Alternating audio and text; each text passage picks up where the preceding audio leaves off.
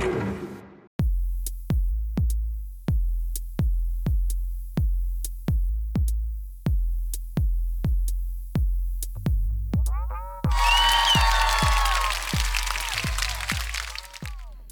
んにちは、トミトです。今日は158回目ですね。えっ、と、Apple の方のポッドキャストの配信が、その年末年始でね、ちょっと止まってまして、毎日やってるんですけど、えっ、と、誰も聞いていない状態で年末年始一人で喋ってるという、かなり頭のおかしいことをやってますけども、まあ、気にせずにやってますね。ああの相変わらず。で、あ結構もうこのタイミングだとお正月がそろそろ終わりっていう感じなんですけど、毎年ね、やっぱりこのぐらいの時期になると、そう年末年始をもっとね、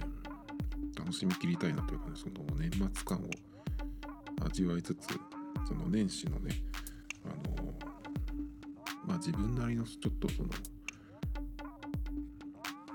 遊びきったとじゃないけどその過ごし方をねいつももうちょっとこうすればよかったなとかね割とそのいつもその年末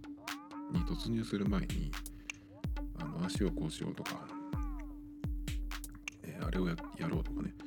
いろいろあるんですよ。なんですけど大体それがね消化できずに終わってしまうんですね。で終わると来年のその正月はこうしようとかねこういうここで過ごそうとか思うんですけどそれでその1年間ねそこから1年先に向かって1年間のプランでやろうかなと思うんですけどまあさすがにねその1週間とか1週間弱のために、え逆算して過ごしていくっていうのはちょっとね無理があるってことではないんだけどちょっと大げさです。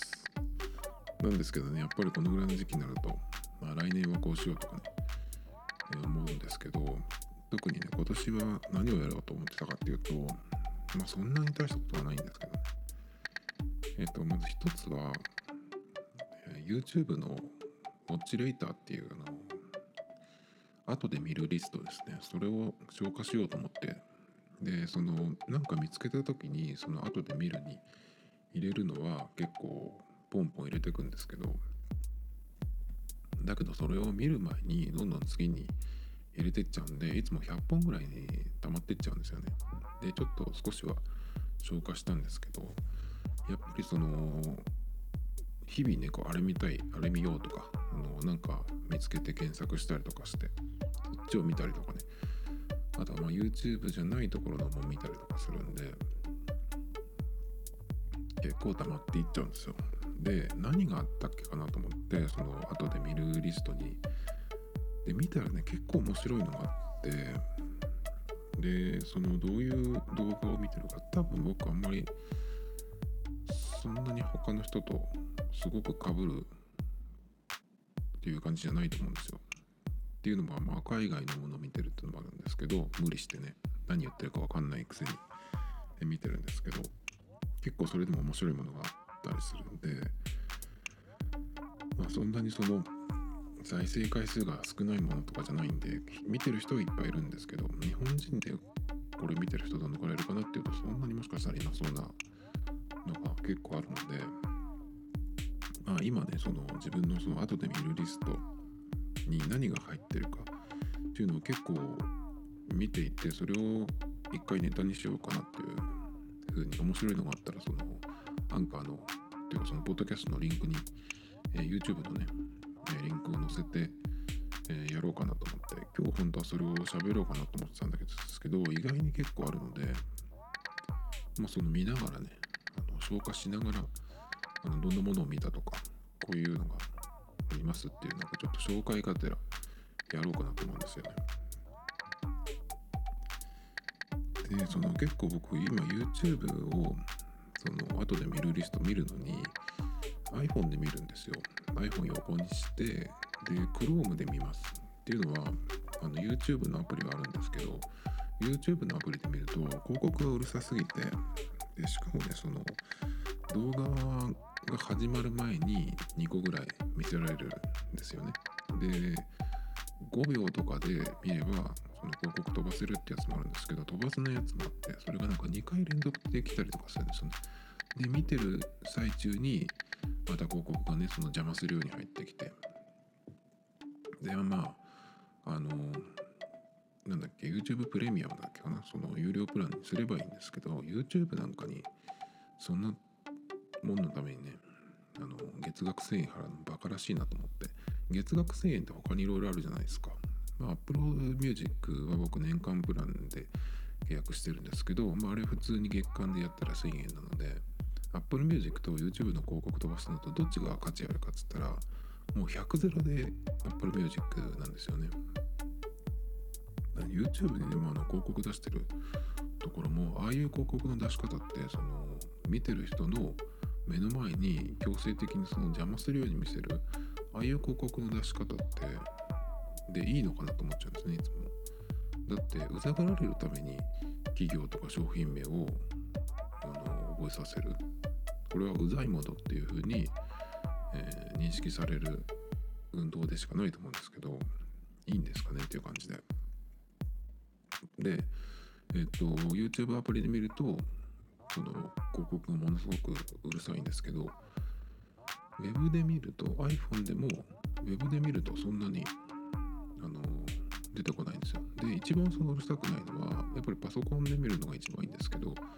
パソコンで見るとその広告が入ってくるんだけどその見てる最中に入ってくる広告っていうのはバナー広告なんですね。だから下にそのあの細いバナーで、えー、出てくるだけなんで、まあ、ずっと出しておいても別にあのそこまで気にならない。ちょっと隠れるんですけど、まあ、もしそこにねそのなんかテロップとか出るんだったらあの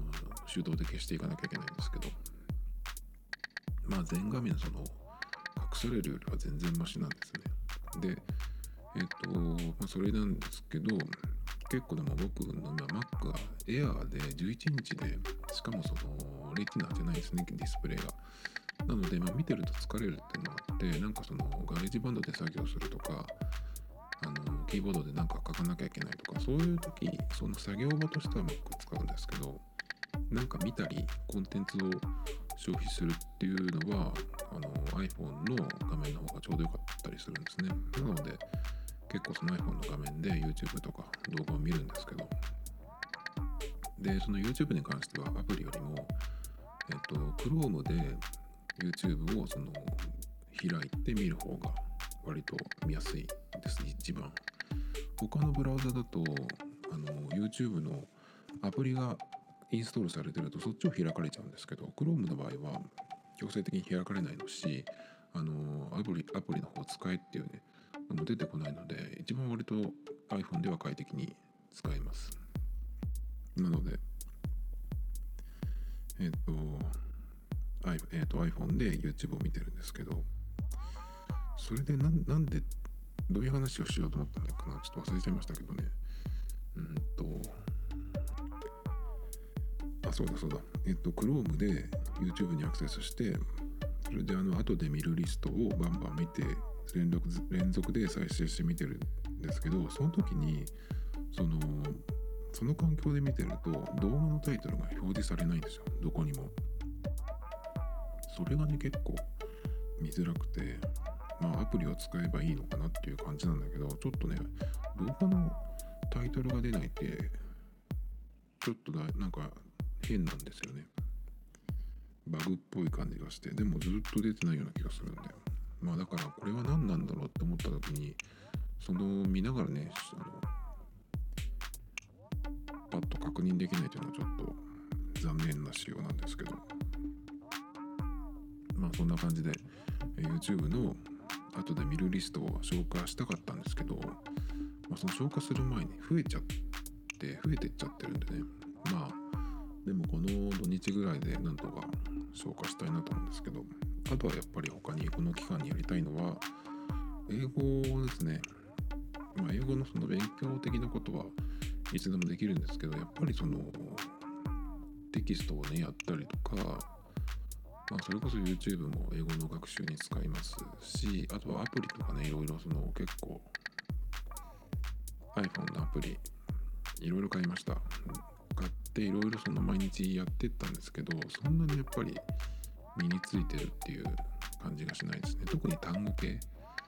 単語系はもう全然だからもう頭が悪いからああいうのが多分合わないんでしょうけどいくらやっても全然覚えられないんですよね。まあちょっとえっ、ー、と結構買ったやつがあるんでまたこの時間がある時にねその習慣をつけるためにもあのー、単語系のアプリとかね片っ端からやってみようかなとか思うんですけど。あとねえっ、ー、と僕もこれは買ってあるんですがずっとその英語系の英語学習系のアプリであの評判がいいよくそのランキングの上にあるやつ。でそのフレーズをうんとフレーズがそのいっぱい入ってるやつが昔からねそのロングセラーでよく売れてるんですけどあれもねなんでそんなに評判がいいのかよくわかんないんですよね。だってあれ見るだけじゃんっていう。でそれいくら見たところでその辞書的に使えばえっ、とこういうシチュエーションでこう言いたいっていうその辞書みたいな感じで使うんだったらまあいいかもしれないんですけど学習系であれを覚えたところでっていう感じがするんですよね。フレーズみたいなのってやっぱ覚え覚えるというよりかはその暗記するっていうよりかはこういう言い方があるっていうのを見てすぐさま使うっていうのがやっぱり一番あの身につくと思うんですね。だからその喋る相手がいる環境だったりとかまあ今はネットがあるんでそのチャットとかねそれからあと個人でそのなんだっけそのカメラでお互い映してやるやつ。あのよくフィリピンに、えー、先生がいてっていうやつですね。あれもちょっとやってみたいなと思いつつ何でもやってないですね。もう最初に知ったのってもう45年前になる気がするんですけど。まああれをやるにはちょっと回線も必要なんでその辺から整えていかなきゃいけないんですけどもあれやるのがやっぱり一番早いのかなとかって聞きますけどね。でも結構楽しそうなんでちょっとその辺も、え、考えてみたいんですけどね。っていう感じでその英語をやる習慣をこうこの期間につけたいなと思ったんですけど結局何もやってないですね。えっと前によく使っていたフォレストっていうその文法の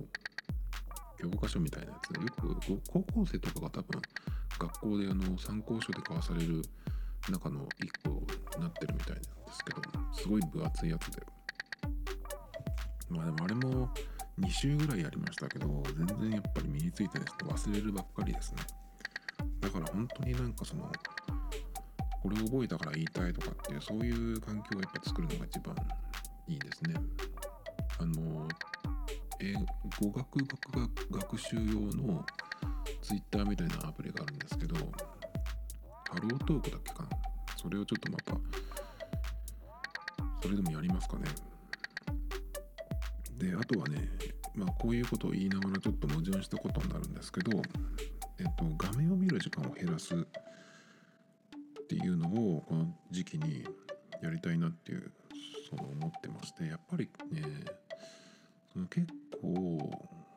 やっぱり画面見てる時間が長いっていうのとその時の姿勢が悪い。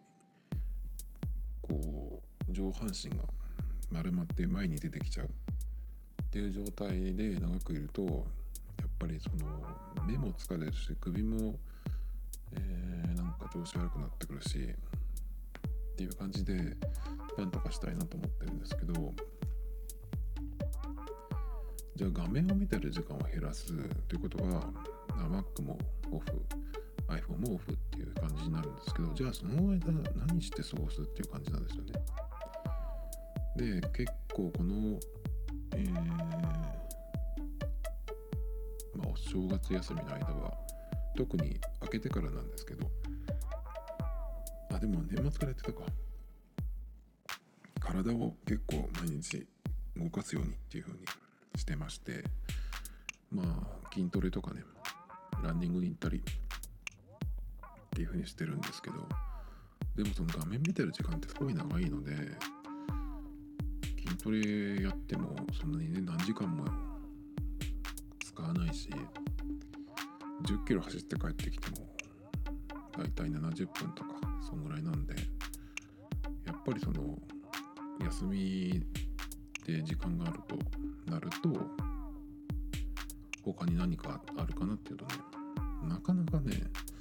あのそれだけの時間を他に何で使うか何で過ごすかっていうのがちょっとないんですよね。だからやっぱり結局そのさっきの後で見るリストを見たりとか。っていうことになっちゃうんですよね。なんかねやっぱりこの画面を見る時間を劇的に減らす方法何かないかなっていうのがねあの今年も課題ですね。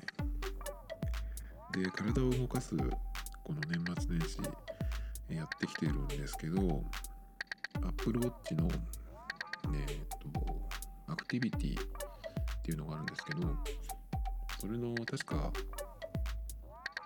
日本限定のチャレンジみたいなんですけど金河新年チャレンジってこれ多分3日ぐらい連続でこの話してるんですけどアクティビティリングを3つ全て閉じる。それを7日間続ければその金河新年チャレンジ、えー、達成っていうことなんですけど今日が4日で一応今のところ全部閉じてます。今日も閉じ終わりました。でねやっぱりそのスタンドが結構大変なんですよね。青いリング。でこれが朝のあじゃあ朝じゃないえっとその24時間の中で12時間中12時間、えー、スタンドをねこなさなきゃいけないっていうやつなんですね。スタンドをこなすっていうのは1時間のうちに1分間立ち上がって、まあ、動いたりとかすればいいんですけど、え、これがね休みの日にやるとなぜその難しいかっていうとえ、タイムリミットがその日の1日なので0時からその24時までにやらなきゃいけないんですね。でもしその0時から、うん、7時ぐらいまで寝てるとなると7時に起きればいいけどまあ休みの日なので8時とか9時とかになるとするじゃないですか。で寝るのが前の日は1時とか2時とかになるので大体その24時間のうち9時間をまず使ってしまうわけですよね。で9時に起きたとしてそこから、えー、歩い歩いてとかその立ち上がって着替えたりなんだりしてれば、まあ、それで多分そこで9時の分はクリアできると思うんですよね。そこからはその1時間ずつそのこまめにね、えーと立ち上がってちょっとなんか動くっていうことを続けていけばいいんですけど休みの日に危ないのは結構今日もやってしまったんですけど昼寝しちゃうと例えば1時間寝ちゃったってなるとその1時間分その空いちゃうんですね。達成してない1時間ができちゃうんで。もしその9時から始めたら1時間丸々やっていけばあ12時間か。12時間丸々そのきっちりスタンドをこなしていけば夜の9時には達成できるんですけどもしその間1時間とかね昼寝しちゃったりとかすると1時間分余余分にね、えー、こなさなきゃいけないのでその最短で終わるのが夜の10時になるんですよ。夜の10時に終わればいいけど12時夜の12時がその期限なのでまあ起きるのが遅れてしまうと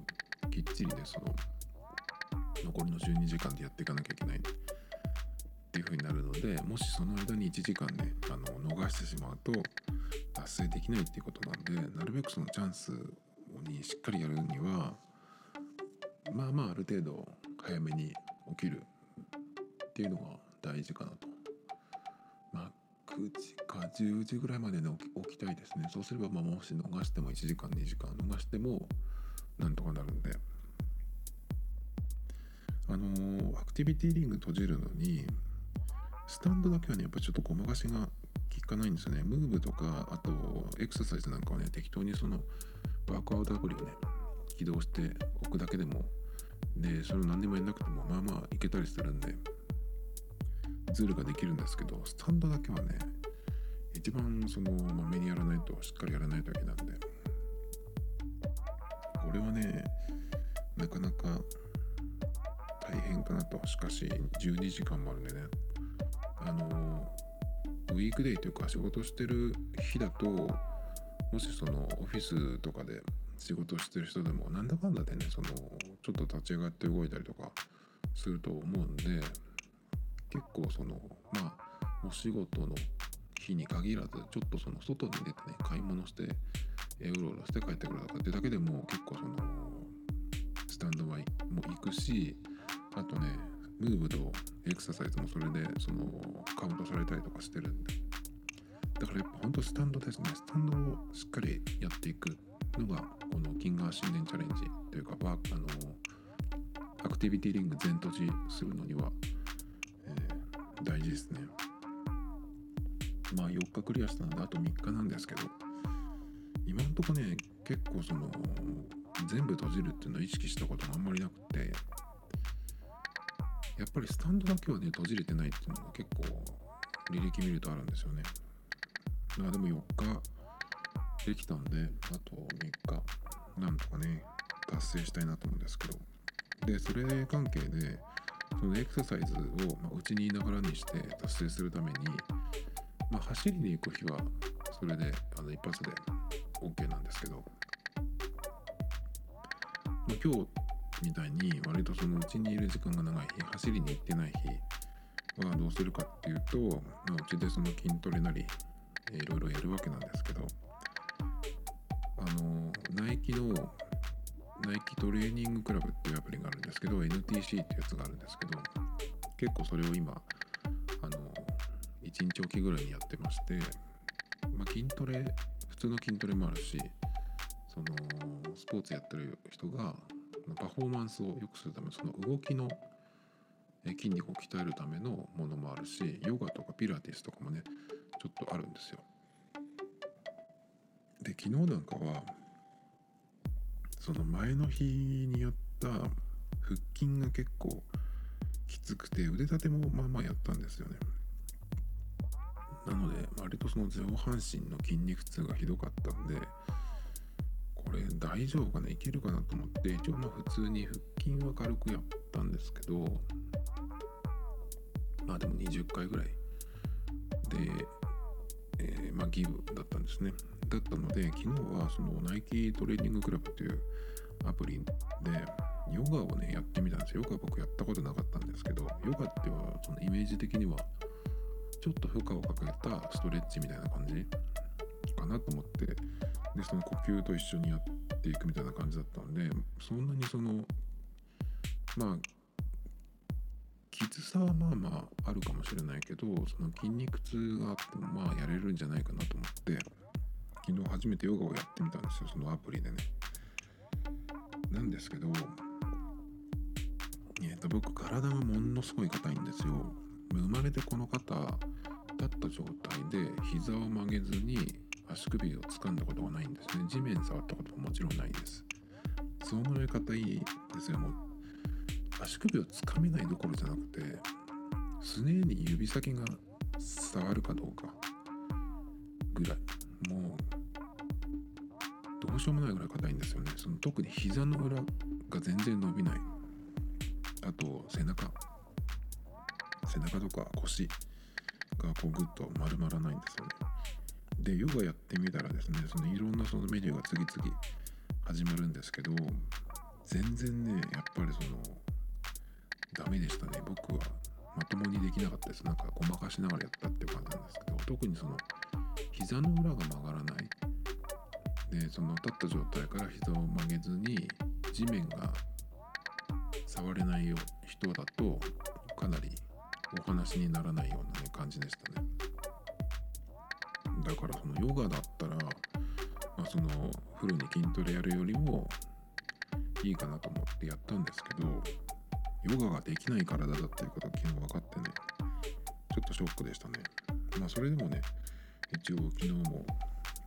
3つともそのアクティビティリング閉じれたからいいんですけど今日はねちょっとピラティスみたいなやつをやってみたんですけどそっちの方がまだマシピラティスの方がもうちょっとその負荷がかかるような感じなんですけど割とそのストレッチに近いような感じだったので割あの初級のメニューだったので結構できたんですけどヨガはね本当にねあの体が曲がらない人にはできないんですね。だからもしかしたらそのヨガちゃんと教えてくれる人とかに行ったらあのそれでもこういう風にやればいいっていうねそのアドバイスもらえるかなと。かってちょっと考えましたけど大体でもヨガって女の人が言ってることが多いじゃないですか。わかりますよあれは。女の人のか体硬い人もいるけど大体みんなそのまあ柔らかいじゃないですか。あの足首は持てるぐらいの柔軟性がある人の方が多いと思うんでだからかなと思いましたけどね。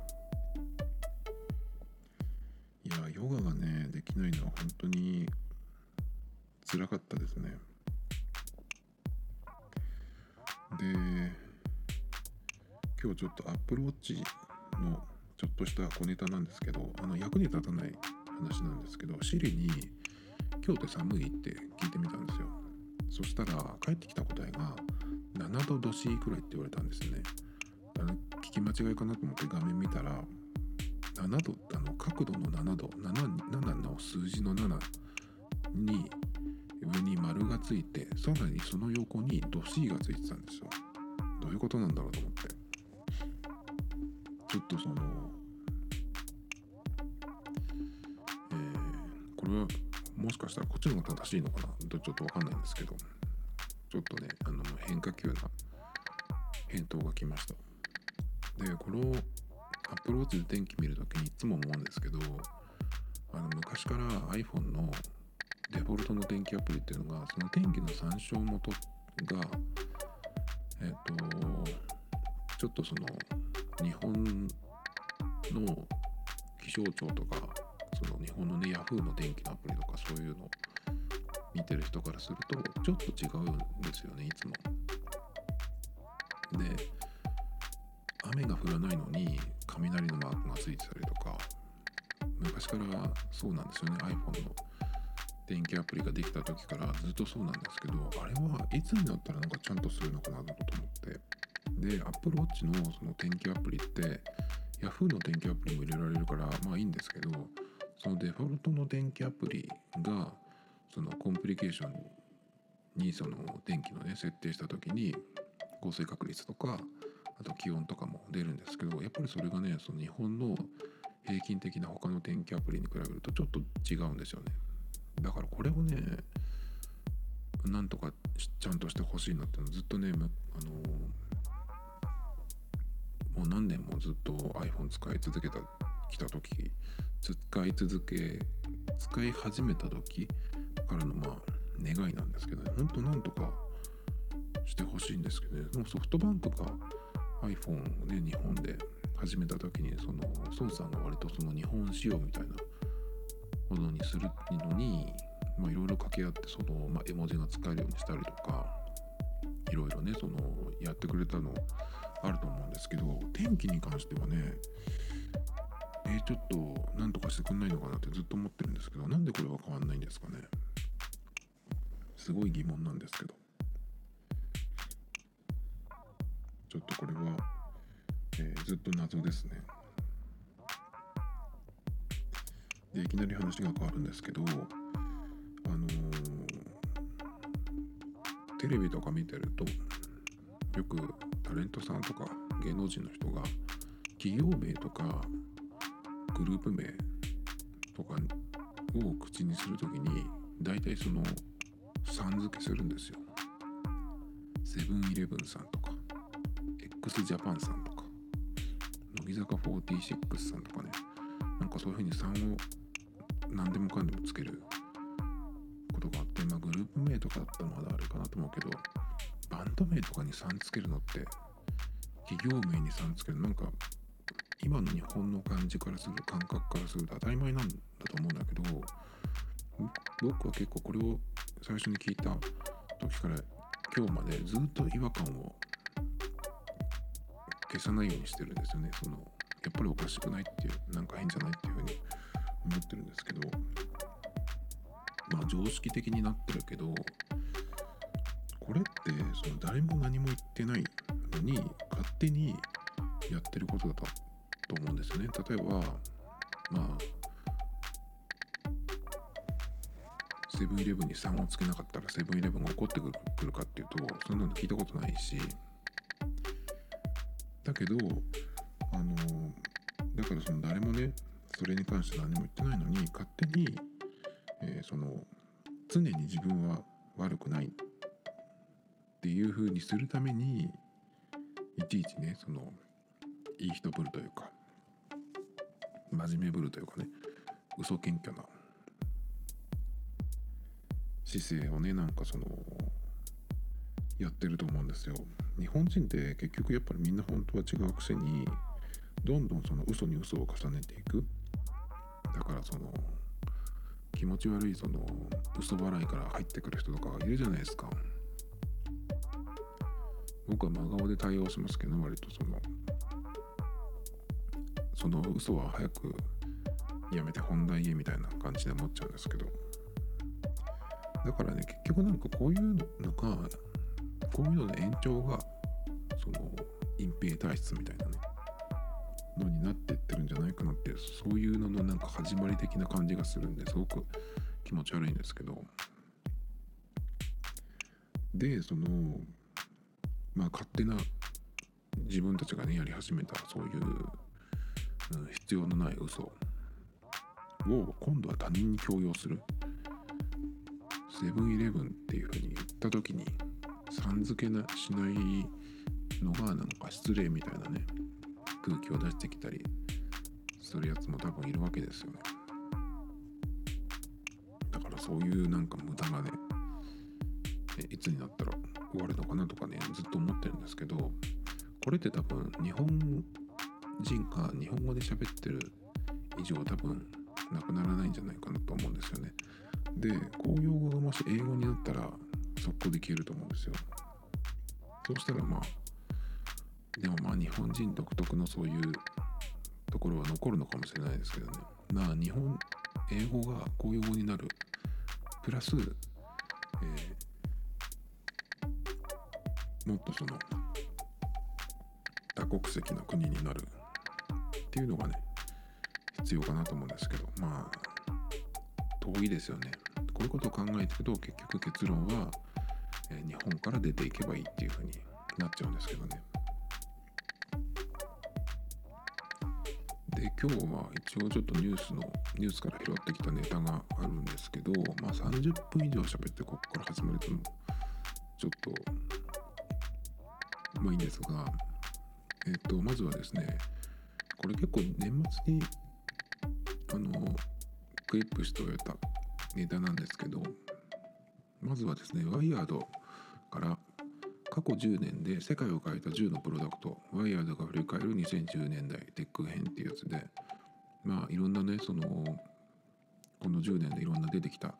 えーテック系の、まあ、プロダクトなんですけどここにその出てくるのがアプリの WhatsApp これは日本ではあんまり使ってる人はいないと思うんですけどあの日本で言うと LINE みたいなやつですね。それから、えー iPad そして Uber、Lyft こっちはあの Uber っていうと今日本はあの出前のね Uber Eats の方が、えー連想されると思うんですけどそうじゃなくて元の Uber と Lyft があるのでこれはあの配車サービスですね。その民民間タクシーみたいな感じ。そしてインスタグラム。それから iPhone4S それからテスラモデル S っていう感じで。ですね。あとはオキュラスリフト VR のやつですね。それと Amazon Echo Google Pixel っていう感じなんですけど僕が気になったのはですねまあいくつかあるんですけどこれ見てやっぱり iPad がここに出てきたっていうのはちょっと意外だった気がします。まあ他にもまあ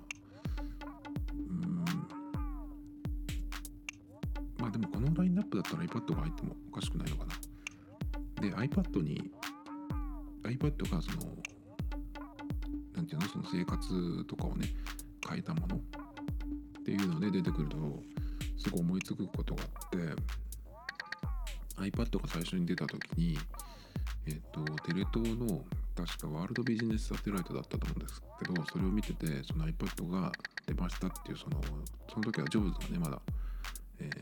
存命だったのでジョブズがそのプレゼンしてる映像とかをね、えー、流しながら、まあ、こういうのが出ましたっていうねその、えー、紹介をねその番組の中でしてたんですよでその時にその紹介してるアナウンサー以外のコメンテーターとか司会の人たちのその反応がいまいちだったんですよね。でそれはあのでも極めて普通の反応だと思うんですよ。でその時の反応微妙な反応っていうのは何だったかっていうとこれはどうやって使うの？何に使うの？っていうその用途がいまいちピンとこないっていうその反応だったんですね。だからそのまあ無理やりその今でもそうですけど iPad がそのノート PC にとって変わるものとかって言うんですけど、まあ、何回も言ってますけど iPad はノート PC にとって変わるっていうあの言い方はちょっと違うかなと思います。その取って変わる人もいるけどノート PC というか PC と iPad 両方必要な人もいるっていうもう結構いると思うんですね。で僕なんかはそっち側なんですがで iPad が出た時、まあ、今もそうかもしれないんですけどそのこれは何に使うもんなのっていう反応とかあと iPhone から電話機能を取ってでっかくしたものっていうイメージになるっていうのはまあ当然っちゃ当然なんですよ。でなんでそういうねその iPhone が出た時に比べてそのみんなが iPad が欲しいってならなかったかっていうと iPhone が出た時っていうのは日本でもほとんどみんな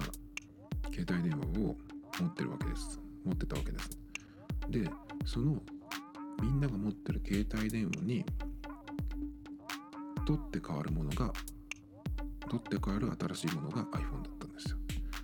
だから携帯電話を持ってる人は iPhone を使いたいっていうふうに思う人が結構そのまあまあいてでそれを見て自分もそれを使いたいっていうふうになってきてどんどんねその iPhone 使う人が増えて iPhone だけじゃなくてスマートフォンにガラケーから変わっていったんですよ。だから携帯電話を持っていた人がその、えー、携帯電話から iPhone に変わっていったっていうその進化していったっていうね持ち替えたっていうことがあったので、えー、iPhone とかねスマホが出た時っていうのはその爆発的にブームになったみたいなところがあるんですけどだけど iPad の場合これがポンって出てきた時にあの iPhone 自体はみんな知ってるけどそれがなんかでかくなったような感じこれは何に使うのってなるのは当然なんですよね。っていうのは今言ったように iPhone の場合はそれまで使っていた携帯電話が進化したもの携帯電話にこれからその取って変わるものなんだけど iPad の場合は今みんなが何か使ってるものに置き換わるものっていうものじゃなかったんですよ。まあ、プレゼンする人は無理やりプレゼンってそのジョブズ以外のね人がその iPad のことを言う時にあのノート PC に、え、の代わりになるとかね言うんですけどその当時っていうのはまだそのキーボード外付けのキーボードとかもねそんなにないしだからそのノート PC に、えー、の代わりになるって言われてもかなり説得力はなかったんですよ。だけどこの時 iPad が出た時にやっぱりこれ欲しいってなった人ってあの iPhone ほどじゃないけど結構まあまあいたと思うんですね。でその欲しいってなった人と iPad を見てあの微妙な反応の人っていうのは何が違うかっていうと iPad の場合はこれを使って何をしたいか何に使いたいかっていうその用途が思い浮かんだ人が手に取るものだったんですよね。だから特になんかやりたいことがない人これを使って何をしたいとかこれがあるとあの劇的に何かその自分の生活とかね仕事とかなんかそのクリエイティブなことやってる人とかでも何でもいいんですけど、まあ、新しいことが何かできるっていうそのアイデアとかイメージが浮かんだ人からその iPad をこう手に取っていったっていうことになると思うんですよ。僕はねその時 iPad が出た時はそういうのはなかったです。だけど iPad2 が出た時にカメラが初めてついたんですね。でその時に結構えっ、とまあ出張みたいなのも多かったんでで本当は持っていきたくなかったんだけどたまに MacBook その時は15インチだったんであんまりその持って歩きたいっていうふうにはならなかった他の荷物もあるしもうそれ持って歩くとものすごく重たくなるんで冗談じゃなかったんですけど。だけど、まあ、やっぱりちょっとホテルにいる時にあの大きい画面が欲しいなっていうのと、まあ、キーボードを Bluetooth のキーボードをつなげて、えー、メール書いたりとかなんかする時に、えー、それだったらそのパソコン Mac の代わりになるとは言いませんけど Mac でやっていることで Mac じゃなくてもいい。もうちょっと軽くなったらいいなっていうので、まあ、それを、えー、iPad が叶えてくれたってことで iPad を使い始めたっていうのもあるしあとはあのー、今今の感覚で言うとその当時の iPad じゃもう無理ですけど iPhone に比べたら大きい画面であの電子書籍を読んだりするのに割と見やすかった。あとはまあうん楽譜を持ち歩いてた時もあったんでそのスキャンしてそこに入れるっていうだけでその楽譜を持ち歩かなくていいっていうのもあるし。まあだけど12.9インチに比べるとあの当時の9.7インチの画面じゃちょっとね今の感覚だとちょっと小さすぎてねよくやってたなっていう感じなんですけど。だけど今はもう本当に紙の代わりノートの代わりになるしあのペンシルもあるしね、ま、それから GarageBand 使う身としてはやっぱり Mac のガレージバンドとはまた別の別の楽器っていう感じでやっぱり違いますね。あとはまあ雑誌を見たりする時も iPad の方がいいですし。まあ本当に今はもっと iPad でその iPad が出た時に比べるともっともっとね、ようになってるんですけど。だから iPad の場合は目的があの浮かばないと。その手にしようっていうふうにならないデバイスですよね。今は結構その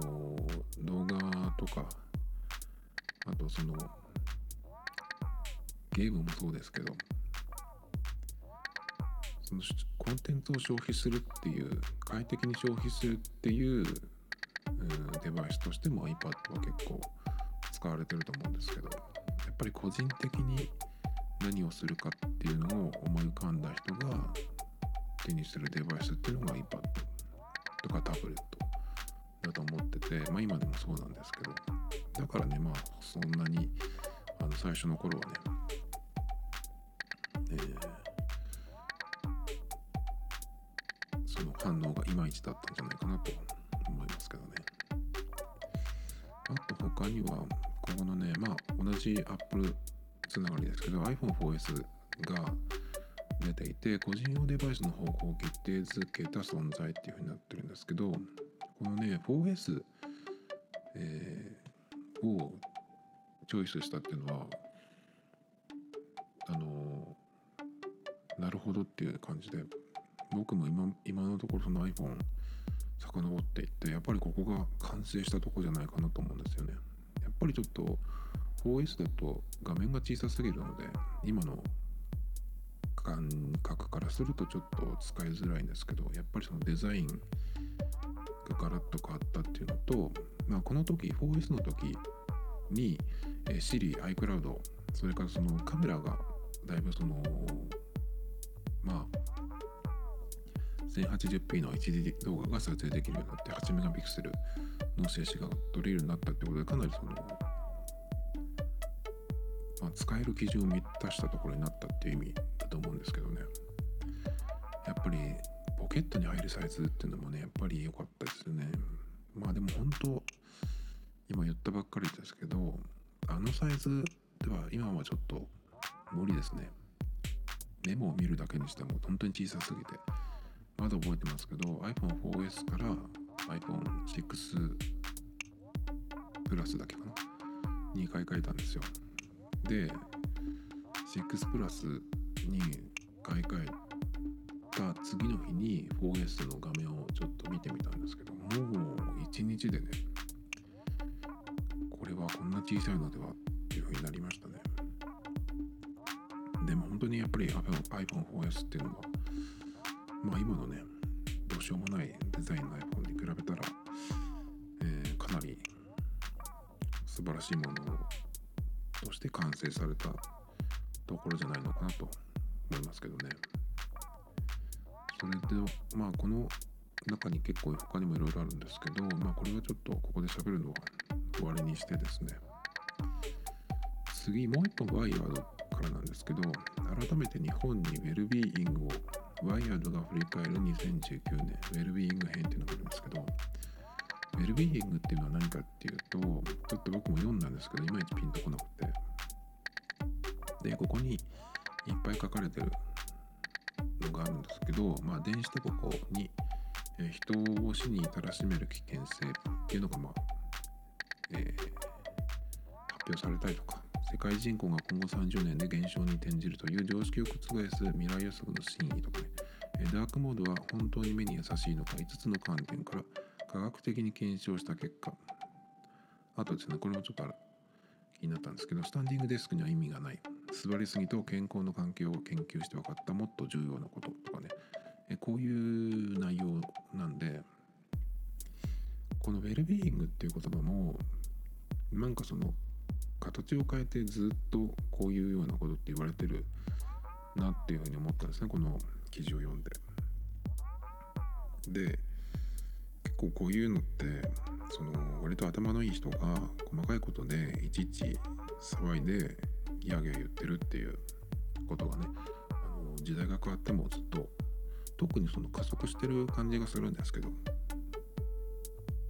まあそういう界隈での新しい言葉っていう風に読みました。ウェルビーイングって言葉ね。僕はあまりこういうことは気にしないようにしてるんですけど、こういうのをね、あのいちいち気にして生きてると、なんかその妄想で生きてる人みたいになっちゃうんで、気をつけた方がいいと思うんですよね。あの雑菌の話とかも目に見えないものを見えるようにさせられる。いちいち気にするとね。でそういうのって結局はあの金儲けのネタに決まってるんですよ。真に受けてあのお金出す脅されるとお金出す人って結構いっぱいいるんであれ買えこれ買えこれ買えっていうふうにねあの健康とか環境とかそういうやつですねそういうのをネタにしていろんなものを買わせる。ほほとんどただの水なのに水素水とかだってそうじゃないですか。まあそういうやつですこの話は。えー、次。他はですね。えー、これはガラッと変わります。防具の話なんですけどホテルニューオーダニに身も心もとろける新アマオパンケーキが登場ということでパンケーキがニュースになってるっていうのがちょっとびっくり驚きでしたね、久しぶりパンケーキ久しぶりっていう感じで。あのー、ここに出てるやつは渋谷とかね表参道とかであの2年ぐらい前に朝っぱらから行列を作ってたこうなんか生クリームてんこ盛りでっていうああいうパンケーキじゃなくてうんとねちょっと厚みがある感じで、センチぐらいの厚み。のそのまあもともとのパンケーキみたいな感じだと思うんですけど。いやこれがねまあこのニューオータニのパンケーキがどうっていうことじゃなくてまあ久しぶりに見たなっていう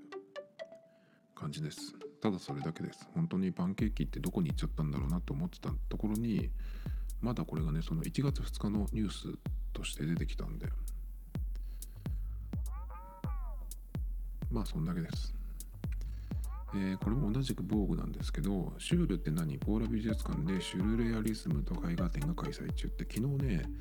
えっ、と2020年のその注目の展覧会みたいな、えー、ニュースがあったんでそれをちょっと、え、言ってですね、え、バンクシーのが来るよとかねいう話をしたんですけど、その後にこれを見つけまして、まあ、ポーラ美術館で12月25日から4月5日まで、まあ、今やってるってことですね。ポーラ美術館は神奈川県にある箱根にあるみたいなんですけど、えー、と僕シュールレアリスムっていうの結構好きでダリとかマグリットとかね画家の名前知ってる人だとおっていう風になると思うんですけどあとデキリコとかね結構僕好きであのなんかでやってると見たりするんですけどあそれがやんのかなと思ったんですよ。そしたらですねまあ残念なこれそうじゃなくてえっ、ー、とこれが日本の絵画にの、えー、まあそういう系統で描かれた絵っていうことでまあちょっと日本に焦点を当てて紹介ってことで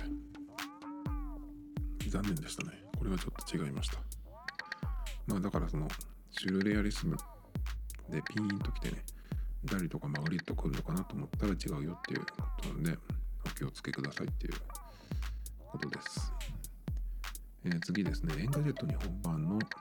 記事なんですけど 8K のゼロベゼルテレビサムスンが CES 2020で発表かっていうことなんですけどゼロベゼルのテレビでえもうそんぐらいなってないっけかと思って。大体もうベゼルテレビのね。ベゼルってでかいやつでも。そんなに気にならないぐらいになってないと思ってみたらですねやっぱり全くないとやっぱりこれはこれですごいですね。かなりのなんかガラス1枚ガラスに何かがその映ってるような感じでこれインテリアも結構変えるなっていうふうに思いますね。これで壁掛けになるとまたすごいしあとテレビってやっぱその台があるじゃないですか。真ん中に。iMac とかもそうですけどあの形。あれもなくなったらいいのになと思うんですけどね。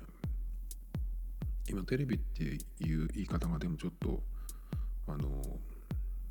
変ですよね。すでに。テレビって言うとやっぱりどうしてもその放送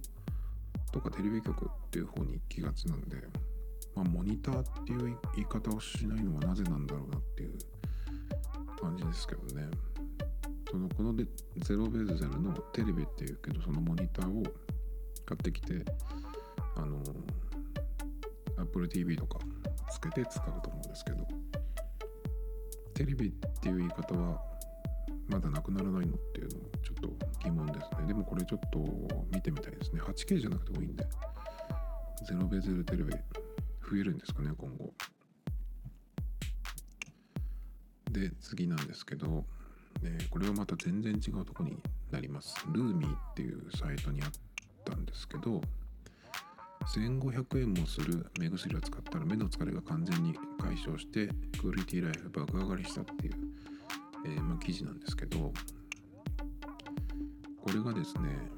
うんとサンテボーティエっていう3点製薬の目薬なんですけど2種類あってまあ、裸眼用とコンタクト用とあってあるんですけど、え、裸眼用のやつは透明なんですけど、うんと、コンタクト用は液体がピンクですね。で、何かこれが気になったかっていうと、そのデザインがね、香水のボトルみたいで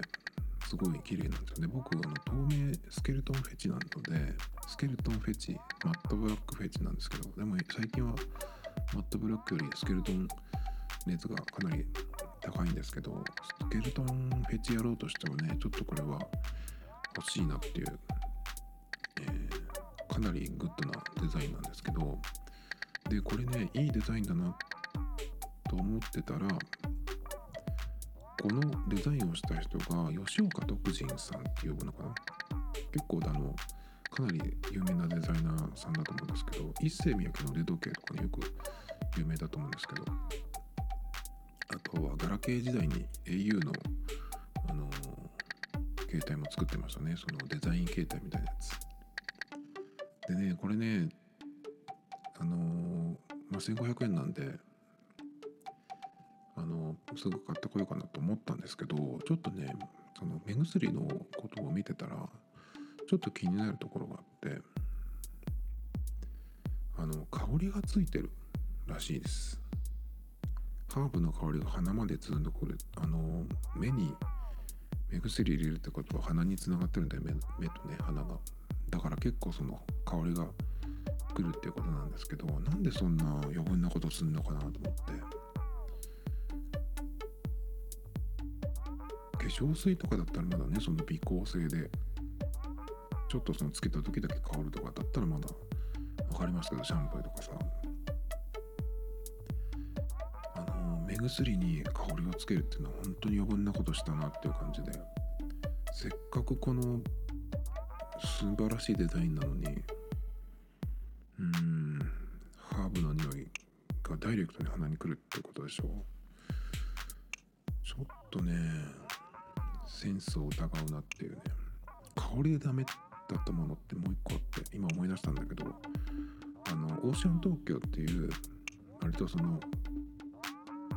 高校生とか二十歳くらいの二十歳前後の人があのネットで釣られていく美容院があるんですけどそこが出してるえっとオーシャントリコっていうヘアワックスがあるんですよ。でボトルのデザインとかすごく綺麗であんまり今までにないやつで。で使い勝手もすごくワックスとしてもすごく使いやすいんですよ。だけど香りがねあのライジングウェーブっていう日本のなんか会社が作ってる香水の香りなんですね。そこのライジングウェーブっていうのを出してるフィッツだったかな？っていうところが、まあ、そのワックスを作ってるんですけどの製造元なんですけど。だからそれの、え香りを使ってるんですけど多分そういう条件で作ったんじゃないんですかねこれの、えー、香りを入れて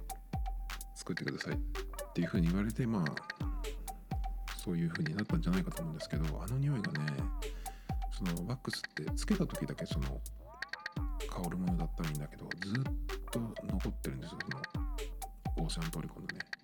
ワックスの匂いって。でもそれがねまあ大丈夫な人は多分いいと思うんですけど僕の場合はちょっとつけても頭に頭が痛くなっちゃうんで何回チャレンジしてもやっぱダメでまだ捨ててはいないんですけどワックスとしてはすごくいいんですよね。あのスタイリングもしやすいしキープ力とかもあるしでシャンプーでも割と落ちやすいのでいいんですけど本当あの香りだけが邪魔。あのボトルのデザインとか素晴らしくかっこいいんですけど最近出たそのオーシャンのあのスプレーとかね他のやつはちょっとダサくなっちゃいましたけど最初に出たこのワックスはやっぱりいいですね。そのマットな質感とこのさらっとした手触りとかね色の選び方もすごくかっこいいんですけどおしゃれなんですけど本当にあのね香りだけがねなんとかならないのかなっていうのがちょっとその香りで残念にしてるものちょっと思い出しましたね。それでですね、まあ、吉岡徳仁さんのプロダクトってなんか最近なんかあるのかなと思って見たらですね、まあ、最近じゃないんだけど2017年に出ていた、まあ、一世三宅のウォッチシリーズを、まあ、そのこの方がずっと作ってるんですけどこのグラスウォッチっていう新しいデザインですね。これがねちょっといいですね。まあこれ5万ぐらいなんでその腕時計としては多分全然あの高くないんですけど。いやこれねちょっとでも写真がいいっていう場合もある。そのこの写真は、えっと、このページリンクを載せますけれどもこの腕時計の横から見た写真なんですね。これはそのガラスの感じがすごく出てて綺麗なんですけど。上から見た時どうかなっていうのもあるんですけどね。ちょっとこれはえ気になりました。それで次なんですけどこれは Engadget 日本版でアメリカ音楽売上ストリーミングが全体の8割に到達。スマホ普及とともにシェア拡大。ということで CD やダウンロード販売のシェアは10%を切りましたってあるんですけどダウンロードも一気に減ったかってまあそりゃそうなんですよね。うん。あのだってダウンロード販売でも例えばアップルから買ったとしてそのまあ iPhone とかね Mac に保存しておけるわけですけどあれってそのストリーミングで、え、聞いたもの聞いてるもの Apple Music で聞いてるものをオフラインでねその保存するのと何が違うのっていう感じなんですよね。まあストリーミングサービスの場合はそれを契約してる間だけ使えるんでそのずっとその持っていたかったら永遠にあのトリーミングではなくてそのサブスクリプション料金を払い続けなきゃいけないんですけどまあでもどっちもそんな変わらないかなっていうところなんでまあ当然ね、まあ、ダウンロード販売がなくなるなくなるというか落ちますよね。まあ、僕も全然買ってないですけどでこれを見た時に、えっとその音楽の売り上げがストリーミングが全体の8割に到達ってことはその音楽にお金を払ってる人がストリーミングになるっていうことなんでまあだから月額1000円じゃないですか。僕は Apple Music 年間契約してるんですけど年間契約だと1万円になるんですね。Spotify とかどうなのかな年間にすると。ちょっと Spotify はあの余分な日本人のやつを入れてくるんでも使ってないんですけどまあみんなその年間契約したら1万円とすると音楽にを聴くためにそのソフトの方にねお金を払うのがみんな年間1万円って考えると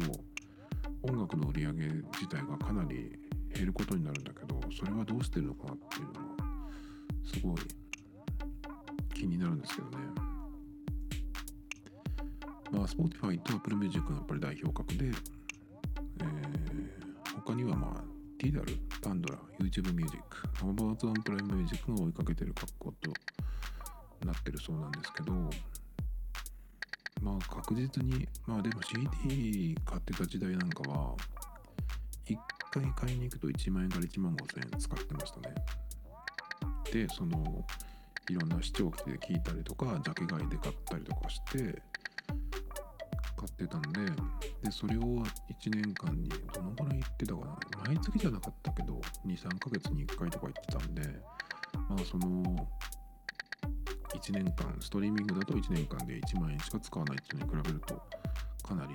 売り上げが落ちるわけですけどね。まあでも日本はやっぱりまだ未だに異常な異質なマーケットで日本の場合は音楽を売ってるっていうよりもそのタレントグッズとして売ってるのでやっぱりそのオタクとかオタクビジネス信者ビジネスそしてまあよく言ってますけどそのソフト風俗として握手っていうねプレイのために、えー、CD に握手券をつけて売ってるっていう手法があるんでまあだからまあ音楽の売り上げっていう感じにはならないんだけど正直。でも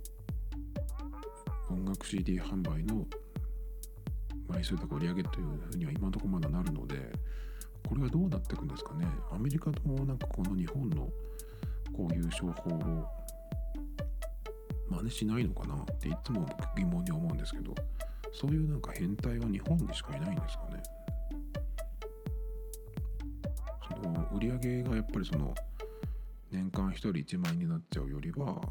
ういう方法でそのゴミを売っていくっていう方があのやっぱり売り上げ自体は上がると思うんでそれはアメリカとかはやらないのかなっていうのはねいつも思うんですけどどうなんですかね。えっ、とこれ最後なんですけどこれは 360.life っていう、えー、家電批評 LDK モノクロとかねそういう雑誌のやってるサイトなんですけど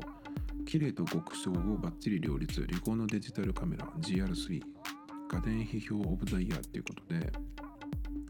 えー、2019年にいろんな、ね、そのテストを通じて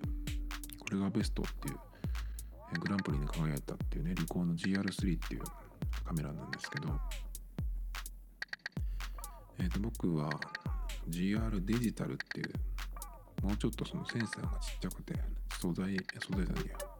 本体がちっちゃかった頃のこの GR を GR デジタル3と4の時に使ったことがあるんですけどまあその時に比べると今の GR っていうのはそんなにねデザインはそんなにあまあほとんど変わってないんですけどちょっと大きくなった。であのサイセンサーサイズが劇的にでかくなって APS-C っていうね